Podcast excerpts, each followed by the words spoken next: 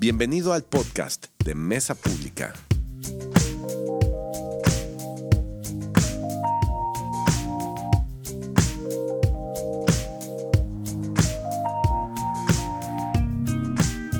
Pues bueno, ¿se acuerdan que estamos en una serie, verdad? Que se llama Eso, historias de super cool. Y estamos viendo la historia de David. Esta historia real, esto que no ha sido una leyenda, que no ha sido algo que, que se sacó de una de, un guion de película de Hollywood o algo así, es, es algo que no solamente pasó hace mucho tiempo, sino que tiene una relevancia muy, muy grande en nuestra vida. Es algo que, que viene de, de hace tiempo, pero, pero viene, viene armando una línea hacia nuestras vidas desde entonces. Y estas historias, como les he dicho, estas historias, lo padre de estas historias es que al final Jesucristo se pone como el campeón, como el héroe que, que, nos rescata, que llega a tiempo, que está en medio de nuestra desesperación, de nuestro momento oscuro. Eh, entonces, eh, vemos en estas historias que vamos a estar contando recurrentemente, ¿no? Aquí ya estamos, ya pasamos la mitad, nos quedan dos, dos mensajes más de, las, de la vida de, de, David y, este, y lo vamos a ver vez tras vez, cómo, cómo cada historia anuncia la venida de Jesús. Cada, cada historia va anunciando la, la, llegada de este héroe, de este rey, de este, de, de, de este elemento que le falta a la vida, al mundo para que se perfeccione de este Salvador, de este Rey. Y vamos a, vamos a leer hoy una historia completita. Y necesito que oren por mí, porque es una historia que también hizo a David eh, famoso. Ya, ya leímos, como les decía en otros domingos, la historia más famosa de David, pero yo creo que esta es una de las historias también más famosas de David.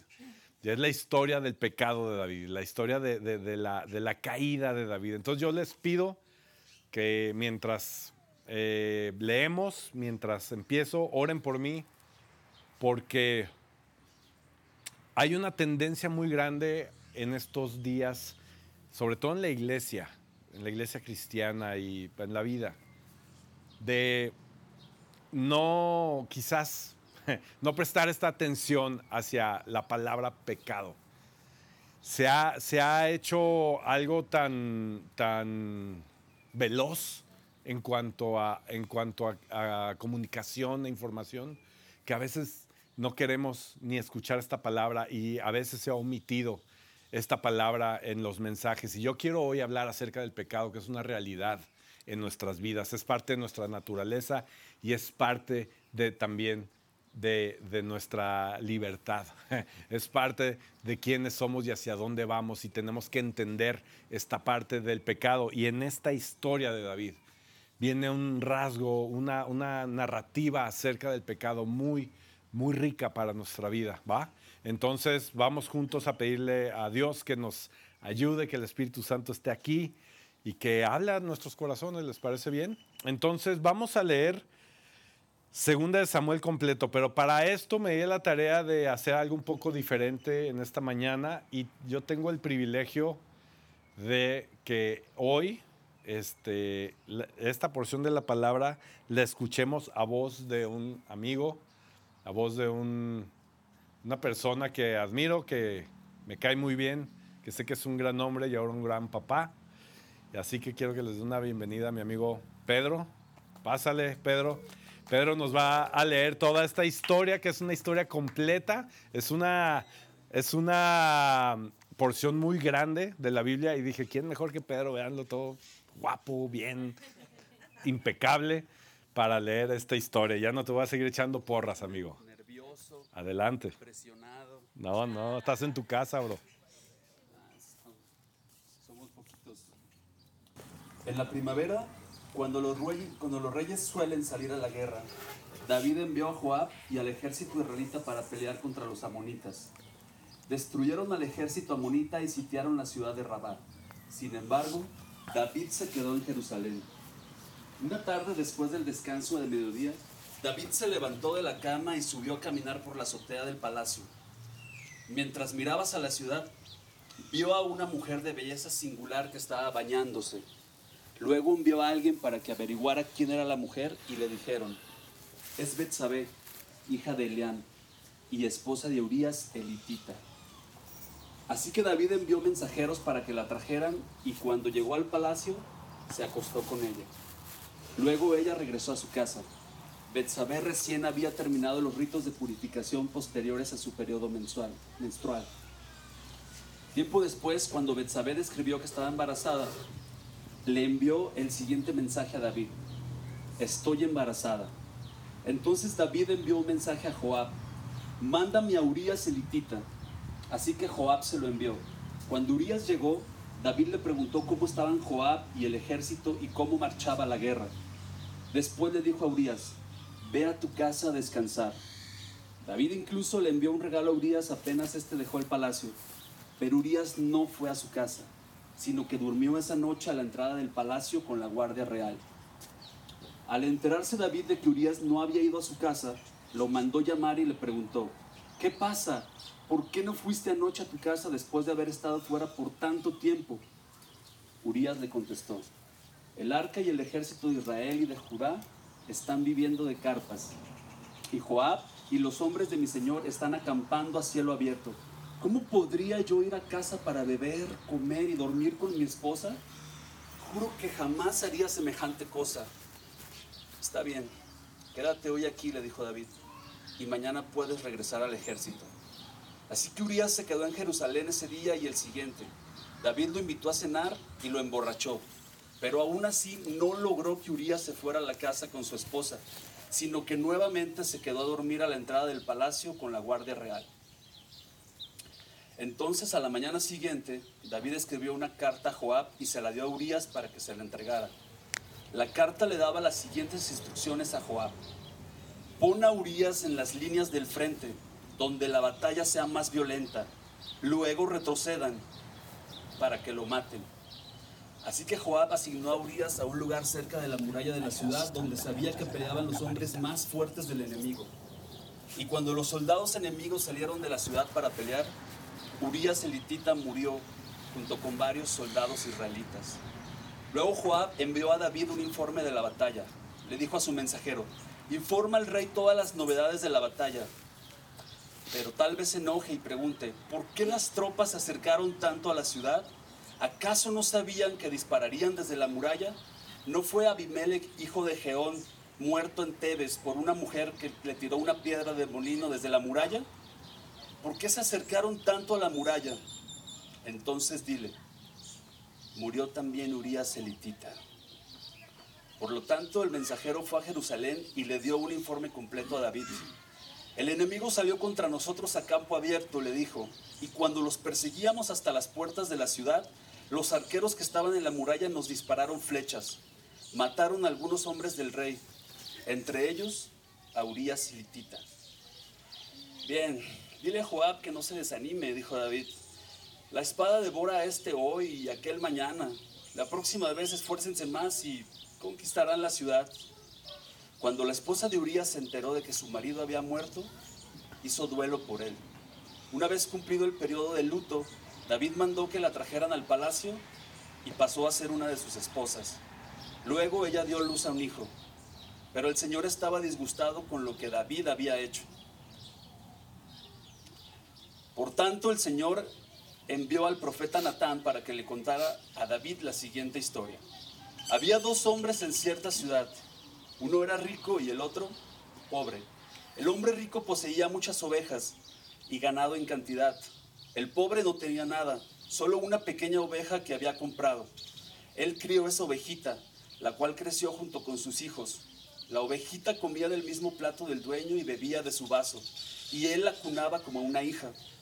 Cierto día llegó una visita a la casa del hombre rico, pero en lugar de matar un animal de su propio rebaño o de su propia manada, tomó la ovejita del hombre pobre, la mató y la preparó para su invitado. Entonces David se puso furioso. Tan cierto como que el Señor vive, juró, Cualquier hombre que haga semejante cosa merece la muerte. Debe reparar el daño dándole al hombre pobre cuatro ovejas por la que le robó y por no haber tenido compasión. Entonces Natán le dijo a David, tú eres ese hombre. Gracias, bro. Un aplauso, Pedro. Gracias, Pedro. Wow. Muchísimas gracias. has contratado. bueno, fue, fue, una porción muy larga. Es todo el capítulo de, de Samuel 2.11 y, y, perdón, segundo de Samuel 11 y segundo de Samuel 12 al 1 al 7 fue lo que leímos. Este, qué historia, ¿no? Qué historia. Pero antes de seguir, vamos a orar. Dios, gracias por esta, este tiempo, Señor. Gracias por esta historia. Gracias, Padre, porque podemos escucharte a través de cada historia. Podemos, podemos saber quién eres tú, Señor. Y puedes hablar a, nuestra a nuestro corazón. Y no solo eso, sino que puedes traer vida. Puedes transformar nuestras vidas podemos ser cambiados, Señor. Te pido hoy, Señor, que tu Espíritu Santo sople, que nos transforme, Señor. Cautiva nuestros corazones, Señor. Padre, aquí estamos porque queremos de ti, de tu presencia. Acompáñanos hoy, Señor, en el nombre de Jesús. Amén. Amén. Pues tremenda historia que acaba de leer Pedro aquí Quizás ya la habías escuchado, quizás no la habías leído a detalle completa. Pero sí, en efecto, estamos hablando del mismo David. Es el mismo David que vimos desde el inicio que fue elegido, fue ungido desde niño, que hubo una promesa muy grande en su vida. El mismo David que huyó por su vida, que se escondió, pero también el mismo David que, que trajo paz a Israel, que trajo de nuevo el arca, que fue un, fue un campeón ahora él, que era un guerrero y que la gente de Israel decía, este es el rey que estábamos esperando. La gente de Israel estaba orgullosa de, David, decía que cantaban cantos de él. Eh, una esposa de David tuvo, tuvo este, rencillas con David de, ver cómo, cuánto lo amaban, cuánto lo querían a él. Es, es este mismo David del que estamos hablando. Vemos todas las cosas que ha logrado hasta el día de hoy. Salió victorioso de esta batalla de, la garra del oso y del león, ¿cierto? Eh, era fiel a las ovejas de su padre, ¿no? Año tras año. Fue ungido como rey y aún así honró a Saúl, a, pesar de que él ya, ya estaba ungido como rey. Y no solo eso, sino que él tuvo varias oportunidades de matar a Saúl. Si te pones a leer, él estuvo frente a frente, tuvo oportunidad de hacerlo, pero David esperó el momento de Dios, no, no esperó a su momento. Él dijo, no es mi momento. Y, tuvo compasión y tuvo sabiduría. Es, ese mismo David, es este David que se convirtió en un adorador del Señor, que aprendió a adorar a Dios, que aprendió a amar la presencia de Dios como nunca nadie la había apreciado. Es este mismo David quien era exuberante en su adoración y quien se hacía vil a la hora de estar delante de la presencia de Dios. En otras palabras, David era el bueno y Saúl era el malo, ¿no? En esta historia. Entonces, eh, vemos en esta historia que David, pues no solamente eh, cae o peca igual que Saúl, sino que se pasa. Ah, o sea, cae aún más que Saúl. O sea, hace, hace cosas aún peores que él. Entonces vemos cómo sus actos y sus deseos lo llevan a este lugar tan oscuro donde nuestro gran rey de Israel, David, se encuentra atorado. Entonces, en esta historia vamos a ver tres aspectos eh, que quiero comentar. ¿Les parece bien? El primero se llama temporada de traición. Este es el primer como el primer episodio que vamos a, ver. El segundo se llama Profundidad del Corazón y el tercero es El amigo que ama. ¿Ok? Temporada de traición, profundidad del corazón y el amigo que ama. Entonces vamos a hablar de la temporada de traición. Entonces, está aquí David, ya no es este muchachito, ya no es este niño que lo llevaban al, al ejército a visitar a sus hermanos y a llevarles comida y queso y platicar y decirles cómo va todo en casa. Ya no es este niño, ya no es este hombre tampoco que está siendo perseguido y que se tiene que estar este, escondiendo de, de, del peligro y que lo quieren matar y guiando a un montón de vagabundos. Ya, ya, no es, ya no es este David del que estamos hablando, ya no está desubicado en la vida. Eh, o en la búsqueda de que se cumplan las promesas y los tiempos de Dios. Estamos viendo a un hombre que ha encontrado el tiempo de Dios, que ha llegado el tiempo de Dios y se ha cumplido ese tiempo. Ahora es el rey de Israel. Se le ha, ha entregado esta nación y ha podido sentar cabeza en el Señor, en este reino de Israel. Es este hombre que ahora vive en un palacio, tiene riquezas, tiene poder, tiene gente a su disposición, tiene quizás demasiado poder, tiene todos los recursos que él soñó o aún más que lo que él pudo haber soñado. Está a salvo, nadie lo está persiguiendo, está todo chido. No está huyendo de nadie. Imagínate ya este David en su reino, su ropa limpia, oliendo sabroso todo el tiempo, fresco, rasurado. Y ahí está ese David, ahí lo encontramos en una terraza, asomándose por la ventana, volteando a ver a la ciudad, a ver qué estaba sucediendo por ahí, ¿no? Así, ahí está este David. Entonces, vemos que ahora es un hombre que es súper poderoso, pero está súper aislado ahora. Está completamente aislado ahí, David. Está lejos de su comunidad.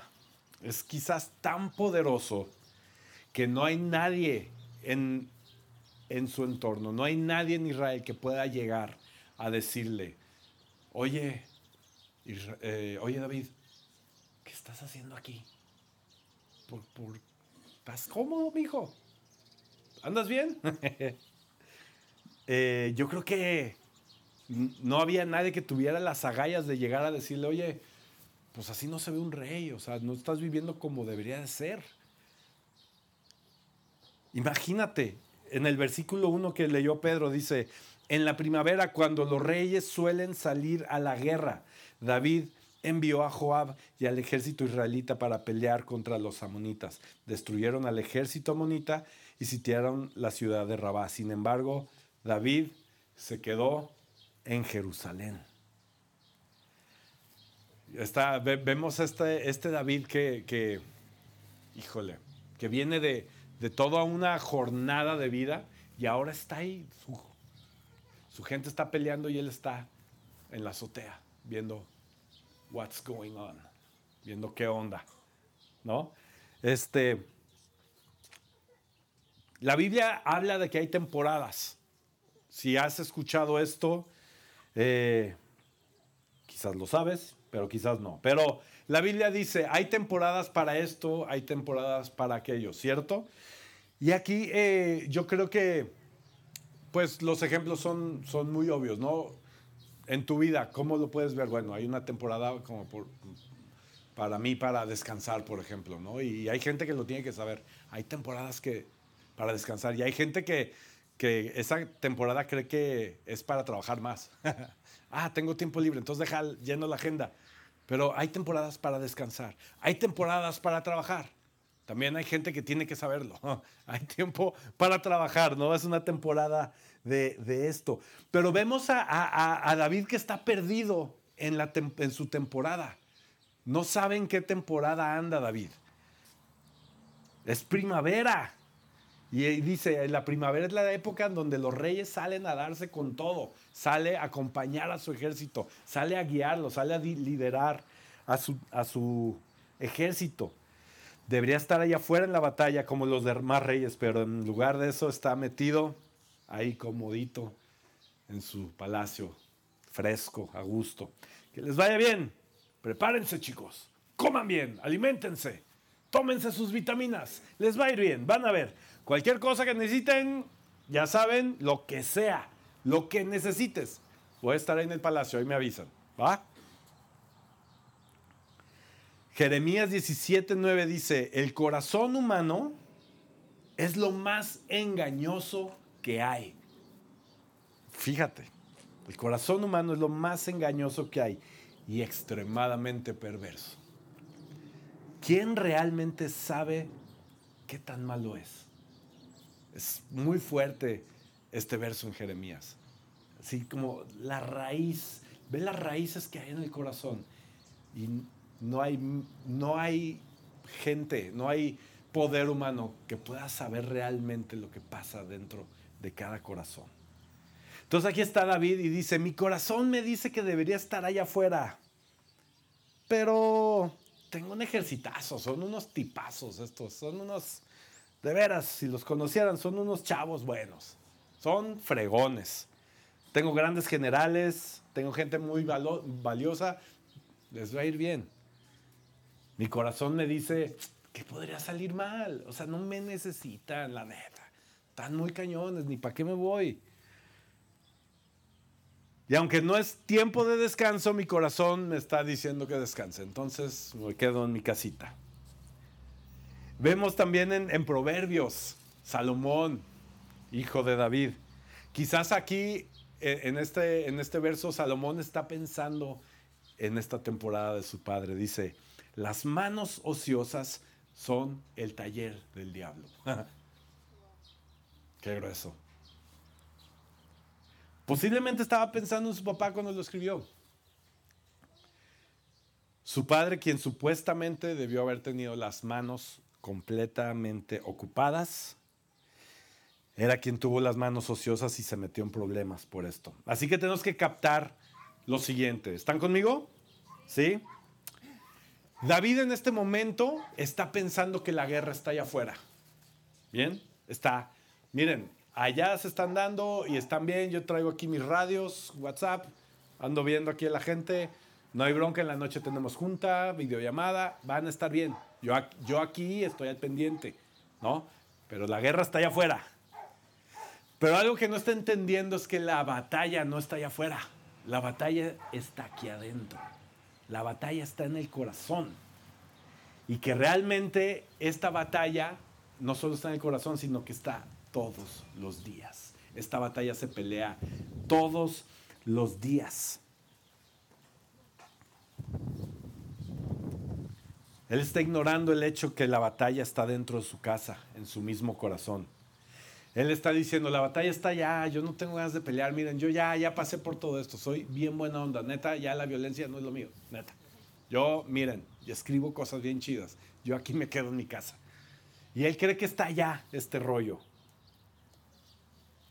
Este hombre que ya peleó con gigantes, peleó por traer el arca, peleó por su vida, se encuentra muy cómodo y dice, no, hoy no, hoy no. Y hoy en día tú y yo tenemos una gran ventana hacia afuera de nuestras vidas. Imagínate esta ventana de mi vida hacia afuera. Y lo que se ve en esta ventana es que la batalla está allá afuera, que no es mi batalla. Allá está la bronca.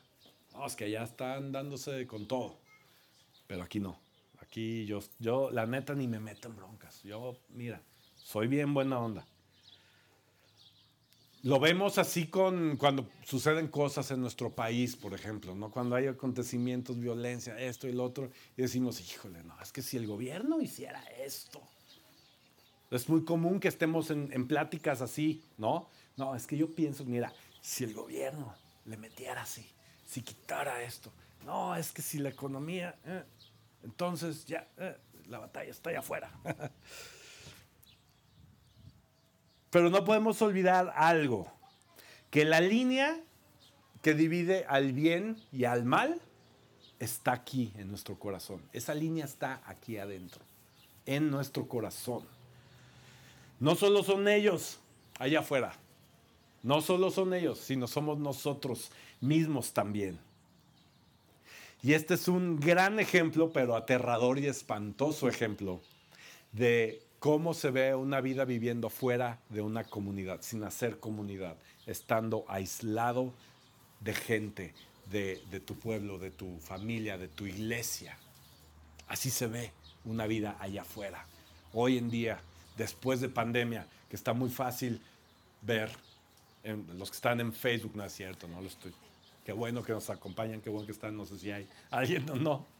Este, gracias a Dios por la tecnología, pero mi punto es que hoy en día es tan fácil hacer, alejarte de la gente y decir, yo aquí, mira, yo no necesito irme para allá, las iglesias me caen bien gordas, la verdad. Híjole, es que es un rollo. Las no, yo ya estoy harto de este rollo. Pues sí, ciertamente hay, hay cosas que arreglar siempre, pero el valor que hay en vivir en comunidad es algo es una invitación de Dios, es una invitación de Jesús.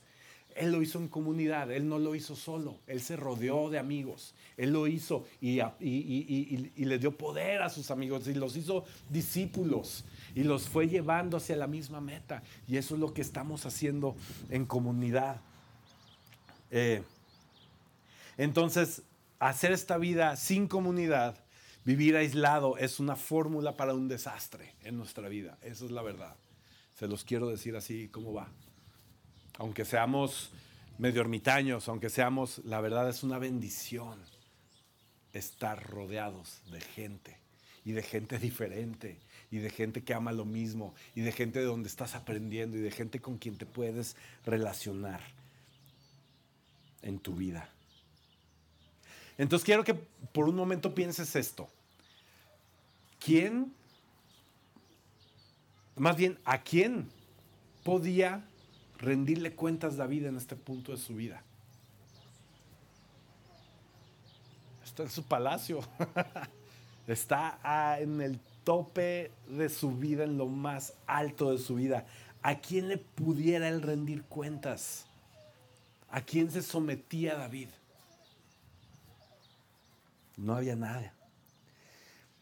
Nosotros creemos, cuando digo nosotros, nosotros como comunidad, como gente que está buscando a Dios, como cristianos, creemos que todo mundo, aún el más alto, el más, no sé, todo mundo necesita tener esto, necesita estar rindiendo cuentas a alguien, necesita tener esta relación de dos vías, necesita tener esta relación en donde está realmente profundizando el corazón y donde se está escarbando algo que nadie había escarbado en tu vida. En, otra, en otras palabras lo voy a decir así, puede sonar muy religioso, ténganme paciencia con esto, pero este, esta palabra de rendir cuentas o algo así es lo mismo que ser sometido, estar en una sumisión ante alguien.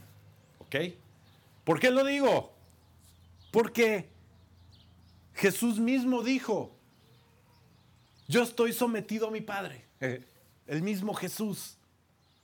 Y creo, yo estoy convencido que es una buena, una buena idea vivir como Jesús. Entonces, si queremos vivir como Jesús, tenemos que prestar atención a estas cosas que dice Jesús. Yo mismo estoy sometido a mi Padre. Y esto es algo que estamos construyendo en esta iglesia, amigos. Es una iglesia que creemos que se va a construir en este fundamento bíblico, que es caminar como Jesús y es que no se va a reconocer una figura, a un pastor, a un liderazgo, no, no. Liz y yo estamos trabajando con amistades, estamos trabajando con pastores, estamos rindiendo cuentas, porque esto queremos permearlo aquí, no de una manera religiosa, que Dios nos libre, sino de una manera constructiva, en una manera en donde el Espíritu de Dios puede fluir libremente de ida y de venida y nos puede alimentar y nos puede transformar nuestras vidas y puede construir unas relaciones profundas hasta la eternidad. ¿Les parece bien esto? Entonces, eh, nosotros estamos construyendo así, en lo personal y para la iglesia, ¿ok? Entonces, que no les extrañe que en, en- sigamos avanzando y sigamos teniendo invitados con quienes nos, nos estamos relacionando y con quienes creemos que Dios está hablando cosas a nuestra iglesia a través de ellos para nuestra vida y, y- y- y que es- juntos estamos, estamos yendo hacia la misma meta y que creemos que Dios habla a través de esto. ¿Les parece padre? A mí me emociona mucho y, me emociona que, somos una iglesia que es, se está convirtiendo en parte de algo más grande. No solamente esta reunión, y, aunque hoy parecemos, parece que somos pocos, este, esta iglesia está tomando, el Señor nos está aventando cosas más grandes, más grandes que lo vamos a ir viendo poco a poco en el tiempo. Pero es, es emocionante ver cómo Dios usa a su iglesia para bendecir a la ciudad, para bendecir a las familias, a la comunidad, a México y a las naciones. Esta iglesia, yo oro para que pueda ser de bendición a las naciones. Así me alcanza la fe. ¿Ustedes también? ¿Sí? Ok. Entonces, eh, quiero citar aquí, hay un cuate, hay un autor, es un pastor que se llama Paul Tripp, y dice que hay dos narrativas diferentes que sofocan el crecimiento espiritual, ¿ok? Dos narrativas diferentes que pueden sofocar nuestro crecimiento espiritual. ¿Están listos? Una es la privatización de nuestras vidas personales. O sea, hacer nuestras vidas personales, meterlas a una cajita. ¿Qué significa esto? Privatizar nuestra vida personal. Estamos alrededor de gente todo el tiempo, queramos o no lo queramos. Estamos rodeados. Trabajamos con gente, estudiamos con gente, vivimos en la casa con gente, vas al banco con gente, vas al súper y hay gente. ¿Sí me entiendes? Eh, Entonces, todo el tiempo estamos rodeados de gente. Pero luego vamos a la casa, cerramos la puerta y nadie y ya, no está la gente. Nadie sabe qué pasa dentro de la casa. Es una bendición, no me lo tomen a mal, es una bendición poder hacer eso, cerrar la puerta y tener privacidad. Gloria a Dios por esto. Pero este, pero esto puede ser un- un- una, como, como dice este, este trip, puede ser una de las narrativas que sofocan nuestro crecimiento espiritual. El otro es el individualismo. Ese es el otro. El decir, yo no voy a ser completamente humano hasta que pueda expresarme completamente. Y también, de nuevo, no me lo tomen a mal, no tiene nada de malo poderse expresar. Al contrario, podemos expresarnos como queremos, pero lo que quiere decir este, este autor es cuánta gente realmente te conoce. Eso es lo que quiere decir con estas dos narrativas. ¿Cuánta gente realmente conoce lo que hay en tu corazón? Y no se refiere a, a conocidos, a relaciones aquí y allá, sino cuánta, cuánta gente realmente conoce al individuo que hay dentro de ti. ¿Cuánta gente conoce a profundidad? ¿Cuánta gente conoce los lugares en donde eres vulnerable, donde eres susceptible, donde batallas en lo profundo? ¿Cuánta gente tienes a tu alrededor que sabe dónde están esos lugares en tu corazón? No sé, ponte a pensar un poquito. ¿Hay alguien pues que sepa con qué estás batallando cada día profundamente? ¿Alguien conoce eso? Hay una iglesia de unos amigos que tienen, tienen como parte de su eslogan o de su ADN algo que me gusta mucho que dice, no tienes que conocer a todos, pero debes conocer a alguien. O sea, no, no tienes que conocer a todo mundo, pero por lo menos a uno tienes que conocer. O sea, no te puedes ir limpio, pues. Entonces animan a la gente a que, a que establezcan y hagan lazos fuertes. Entonces vemos aquí a David, que es el hombre conforme al corazón de Dios, quien escribe un montón de salmos, que, que expone sus, sus emociones en crudo, que habla de sus miedos, sus seguridades, que vemos que es muy claro para él quién es Dios y el trabajo de Dios en su vida. Si tú lees los salmos es increíble, ves todos, ves estas emociones y te identificas y dices, wow. qué dolor, qué profundidad. Y este, este es David. Es, es esta persona, pues, pública, que todo el mundo lo conoce. Todo el mundo lo conoce. Todo el mundo habla de David. Hasta los niños chiquitos ahí. Es, es, es él.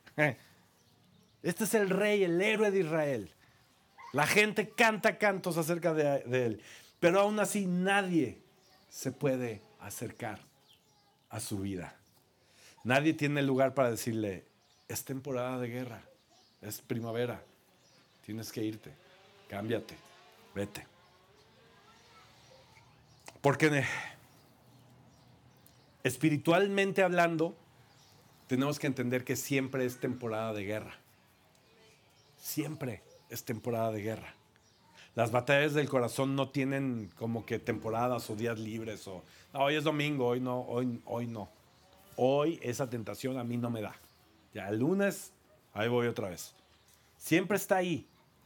Porque nuestro corazón, amigos, es lo más preciado que tenemos en nuestra vida. Nuestro corazón es el tesoro más grande que tenemos.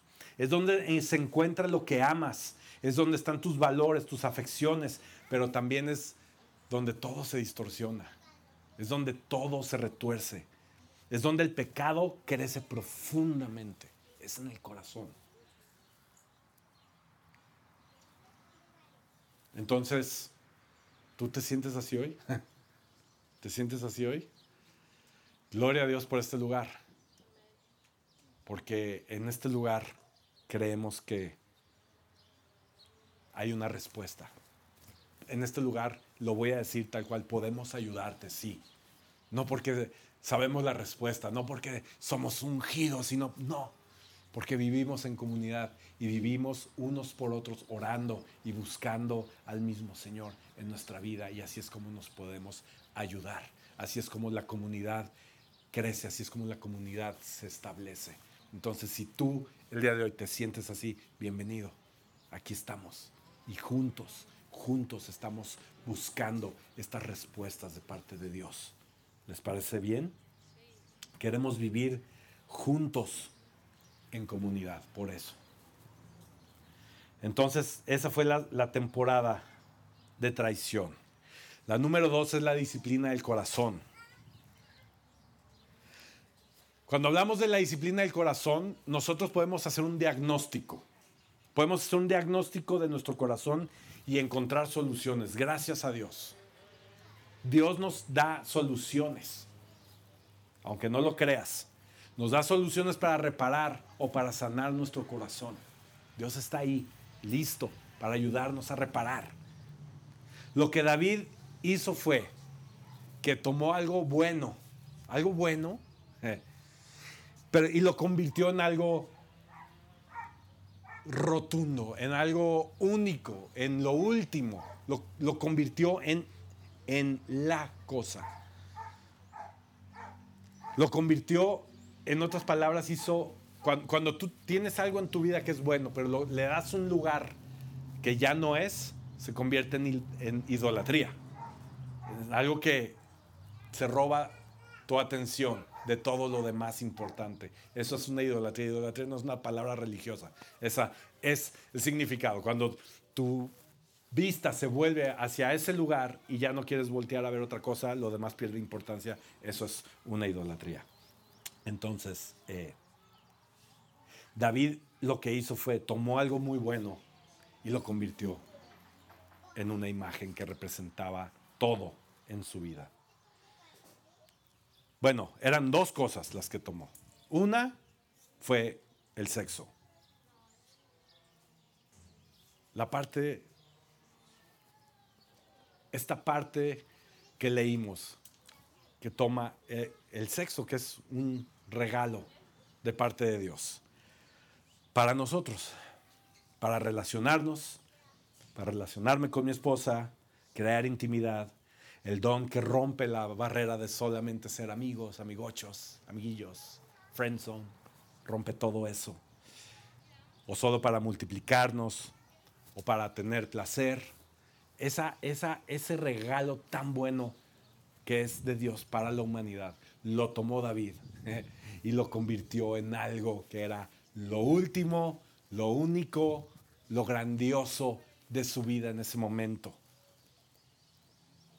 Lo hizo extremo. Esto dijo, no, no, esto no es, no es, esto no es nada más algo bueno, es lo mejor que hay. Eh. Y esto ahora toma un precedente en todo lo que hay en mi vida, incluso alejarme de Dios o voltear mi mirada de Dios.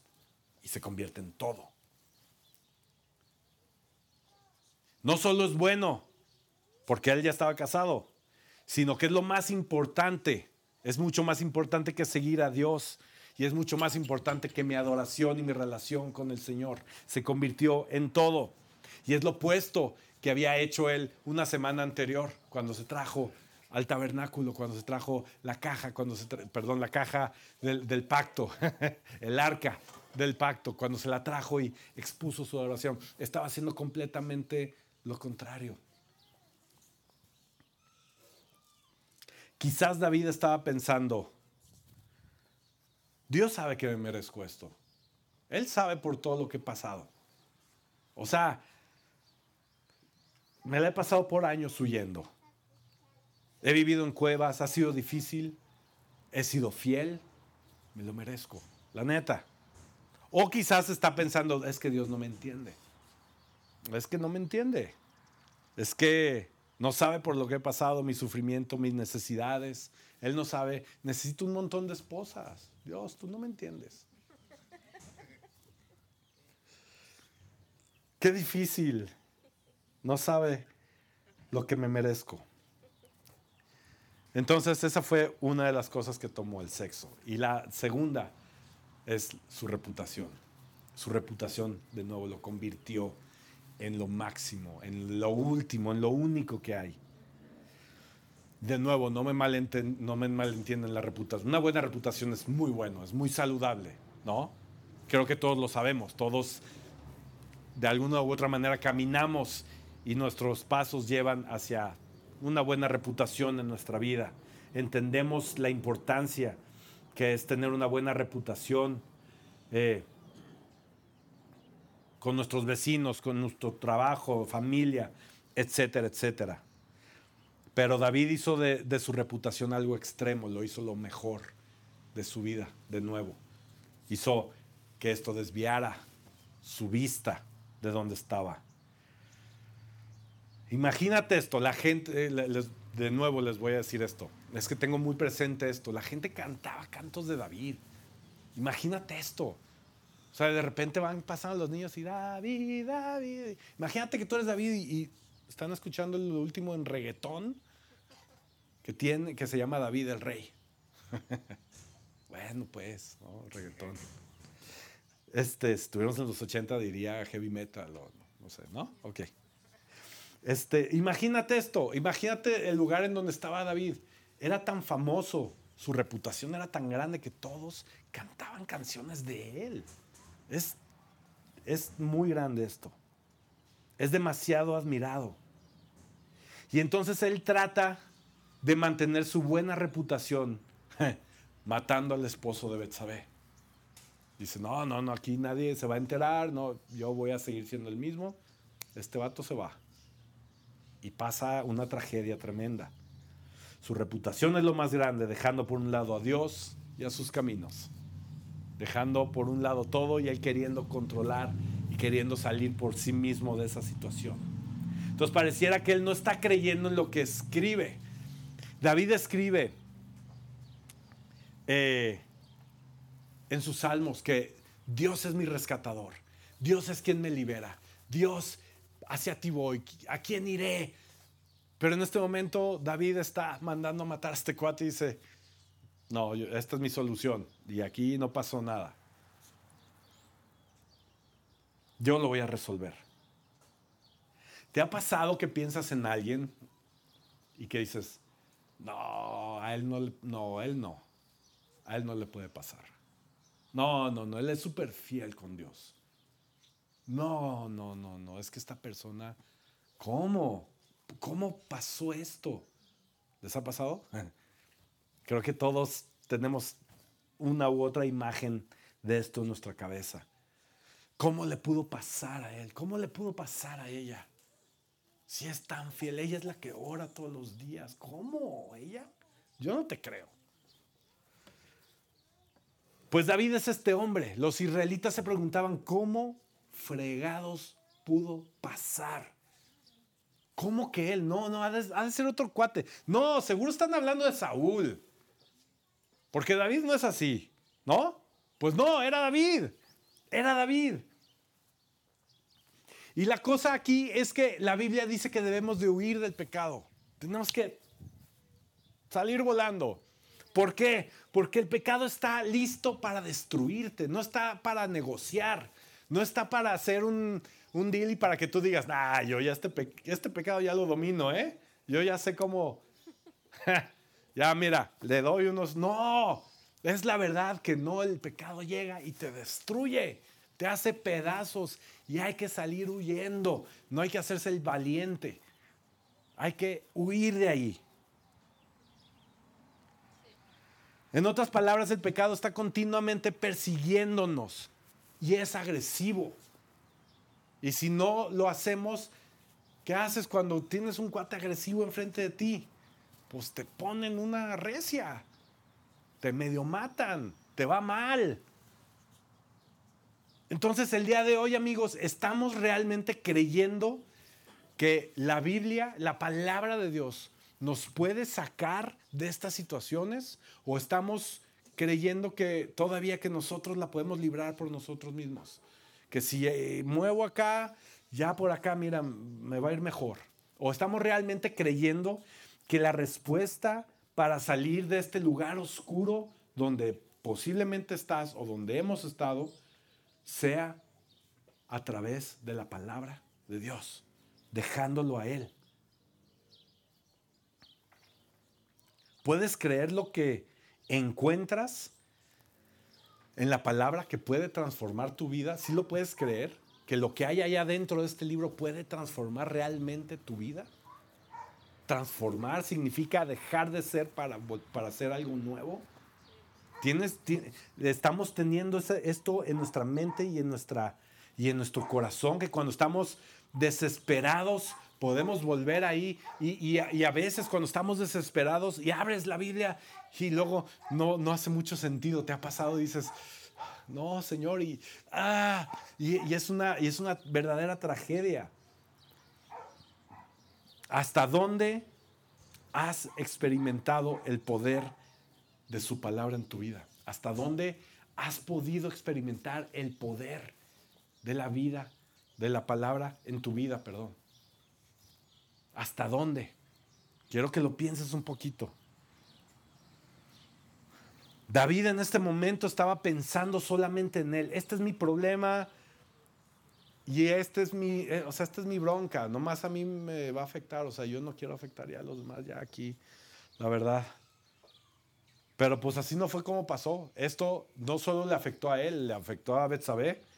Trágicamente le afectó a Urias. Y por ende le afectó a todo el pueblo de Israel.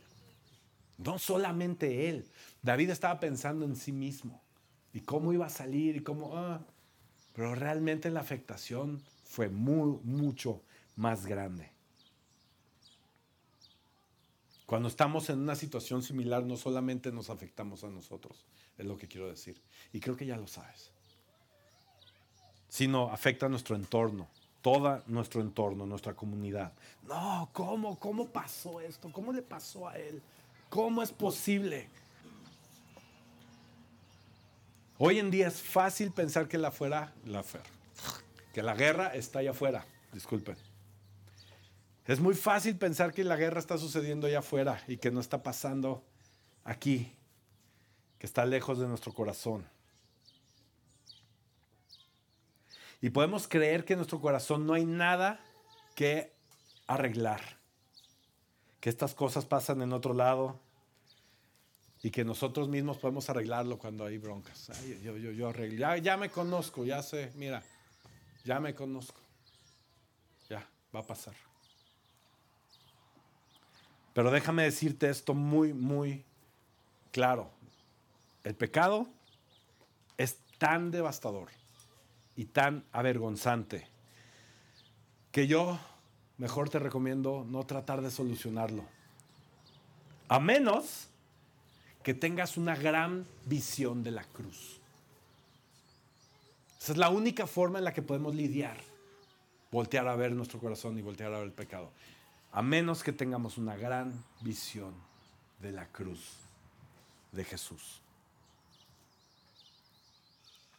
Que tengas esta visión de la gracia de Dios y de la bondad del Padre hacia ti. Es la única manera en la que podemos voltear a ver a nuestro corazón y decir, ok, ok, se va a solucionar, ya entendí. Porque ahí te das cuenta que no lo vas a hacer tú. Es muy peligroso voltear a ver nuestro pecado y voltear a ver ahí, rascarle y, híjole, a menos que veamos a Jesús por quien es, por la persona de Jesús. Jesús siendo esta persona en nuestra vida, no siendo una imagen religiosa y un tema que medio entiendo. No, es esta relación con esta persona de Jesús en nuestro corazón. Es su presencia en nuestra vida, su amor incondicional, este amor incondicional de parte del Padre persiguiéndonos y amándonos. Cuando tenemos esta imagen, amigos, es cuando podemos voltear a ver a nuestro corazón. Es la única forma. Y entonces, ¿qué es lo que hace este Padre amoroso por nosotros?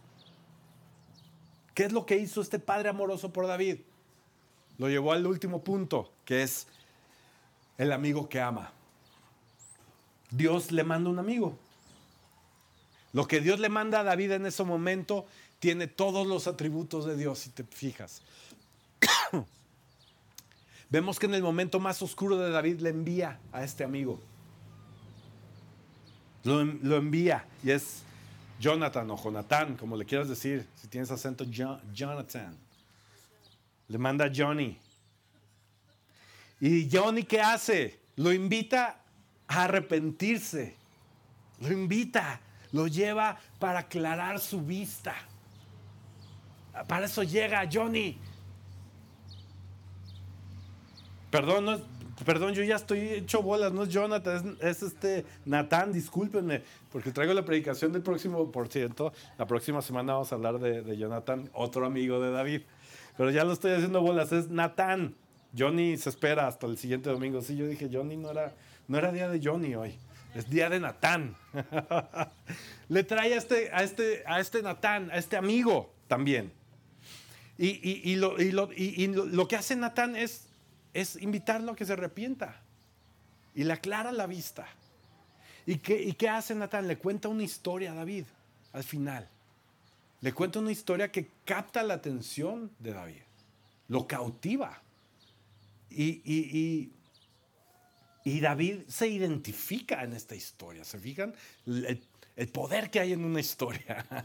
Eh, Dios usa un amigo y dice, ve y cuéntale una historia Y David, su mente se empieza a sacudir. ¿Y cuál fue la reacción de David? Dice, no, esto no está bien, esto que injusto, esto debe ser castigado. o sea, él está viendo la batalla de allá afuera, esto no tiene nada que ver conmigo, así, ¿qué onda? Esto está súper mal. Y no sé si hoy este mensaje que estás escuchando puedes decir, esto no es para mí. O sea, está chido. Este mensaje debió haber venido fulanito porque, ay, hijo, este cómo peca. Híjole, este mensaje se lo voy a compartir. hombre. Sí, sí, es lo que yo le he dicho. Yo se lo he dicho. ¿No? A todos nos ha pasado. Y ahí está David escuchando esto y diciendo, híjole, este cuate, mano, este hizo mal, esto está mal. Este, híjole, ¿qué onda? Pero ahí sigue Natán, Natán, ahí sigue, como buen amigo. Y aparte no era un buen amigo, Natán era un muy buen predicador. ¿Saben por qué era buen predicador? Porque él no se conformaba con, con, ay, qué buena ilustración, Natán, oye, qué buena historia, qué buen chiste te echaste, Natán, no manches. Oye, lo que hoy dijiste me pegó, Natán. No, él no se quedaba con eso. Él no se, no se quedaba satisfecho con eso. Fíjate lo que dice al final. Al final de la historia dice, tú eres ese hombre. No le dijo lo que quería escuchar. No le dijo, híjole, es que David, es que sí, hay, hay gente así, ¿no? Hay gente bien malvadota. Híjole, ojalá que no te hagas así un día tú. No le tiró la pedrada. le dijo, ese hombre eres tú. Si ves lo que está pasando, Dios le trajo a un amigo. Este amigo tenía tal relación que este cuate le pudo decir, este hombre eres. ¿Y qué sucede después de esto?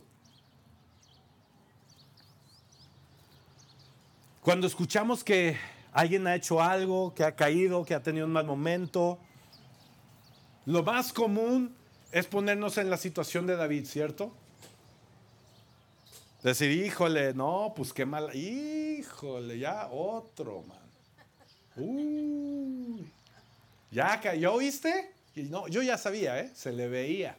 No, hombre, yo desde que se traía esa playera ese día, yo dije, no, hombre, ahí está, ahí está, yo te lo dije, ¿sí o no? Es común que hagamos eso. ¿Cómo le pudo pasar a este? Pero este tipo de, de respuesta no nos sirve de nada. Este, esta posición, esta, esta, esta opinión no nos sirve de nada. Porque pareciera como un tipo de religión moral a la que pertenecemos, en vez de pertenecer al reino de Dios. Pareciera que estamos perteneciendo a una religión de, de, de una moral y de, ay, híjole, vamos a portarnos bien. Híjole, vamos, ya, ya oyeron a la hermana lo que dijo. Ay, ¿no? Pareciera que estamos en esta religión de moral y de juicio hacia otros y de pronto, eh, de pronto vemos en esta historia las palabras más centradas en el Evangelio, que van más de acuerdo a lo que la palabra de Dios nos dice. Tú eres ese hombre. Esto sí se ve como el Evangelio, esto sí se ve como algo que está ahí en la palabra de Dios.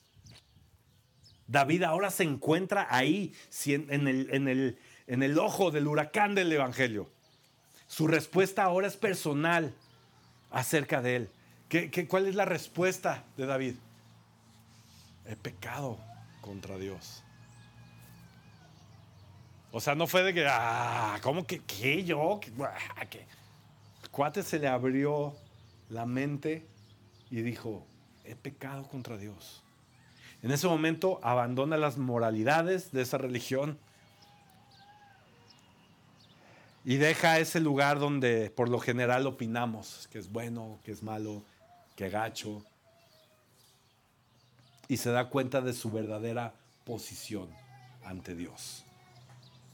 Se da cuenta cuál es su realidad. ¿Cuál es su realidad? Culpable. Está en problemas. En otras palabras, necesito a Dios con desesperación. Podemos ver a Jesús en medio de esta historia. Lo podemos ver a Él, su esencia, aún años antes de la existencia de Jesús. Lo vemos ahí, su esencia. Lucas 7 dice que Jesús es llamado amigo de los pecadores. Es un amigo que llega con el pecador, así como Natán llega con su amigo David, quien en ese momento estaba pasando por oscuridad. Viene a él y lo lleva al arrepentimiento. La onda es que Jesús es mucho mejor que Natán. Mucho mejor que Natán. Porque no solamente nos lleva al arrepentimiento, sino nos trae el perdón de cada cosa que haya en nuestro corazón. Nos lleva directamente a ese trabajo que Él hizo. Por Él se presenta a sí mismo como amigo y se presenta a sí mismo como quien pagó por ese pecado y por el que ahora ha sido perdonado. Cuando Jesús lo estaban juzgando, humillando, golpeando, estaba por ese momento oscuro de su vida, Poncio Pilatos, ¿qué es lo que dice? Ante ustedes, el hombre. ¿Se acuerdan?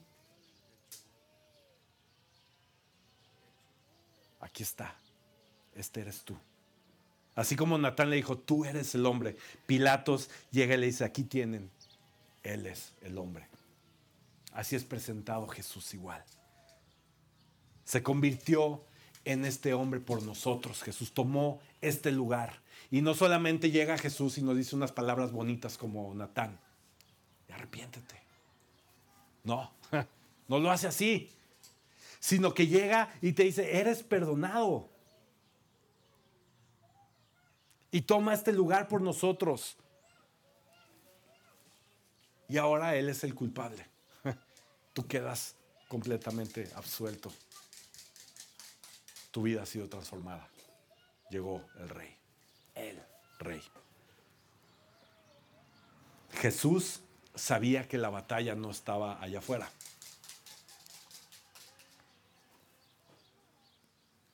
Esa, amigos, es una forma muy vacía de entender la palabra. El creer que los problemas están allá afuera y que a mí no me pegan. Que yo no estoy inmerso. La, eh, la batalla está en tu corazón, en mi corazón. Jesús nos dice, la batalla no está allá afuera, está en tu corazón y por eso debo de morir yo para resolver este asunto de tu corazón. Yo voy a tomar el lugar. Yo veo lo que está pasando en tu corazón. No hay forma. No hay forma que tú salgas de ahí. Yo lo voy a hacer. Y esto va a resolver este asunto en tu corazón. Entonces Jesús es nuestro sustituto, es nuestro verdadero rey, es quien nunca, piensa esto, es el rey que nunca va a mandar solo a su ejército. Es el rey que nos acompaña en cada batalla. Es el rey que está ahí con nosotros, quien nos ayuda a conquistar. Es el rey que sale, que sabe que es la temporada de estar con nosotros en cada momento. Ese es nuestro Jesús. Es mejor que David. Mucho mejor que David también. En la, en la primavera nunca los dejaré huérfanos, nos está diciendo Jesús. Voy a venir hacia ustedes, estaré presente con ustedes en cada batalla Así que el día de hoy, yo nada más les quiero decir que necesitamos a un amigo amoroso. Necesitamos un rey verdadero para nosotros y para nuestro pecado. Y lo tenemos aquí. Su nombre es Jesús, de quien hablan estas historias. Si te das cuenta, esta historia no se trata acerca de David, no se trata acerca de Natán, ni de Jonatán, mucho menos, de Saúl, de Samuel, de Betsabé. Esta historia es de Jesús y de ti. Esta historia se trata de Jesús contigo el día de hoy. Esta historia está plasmando el corazón de Jesús para tu vida en este momento.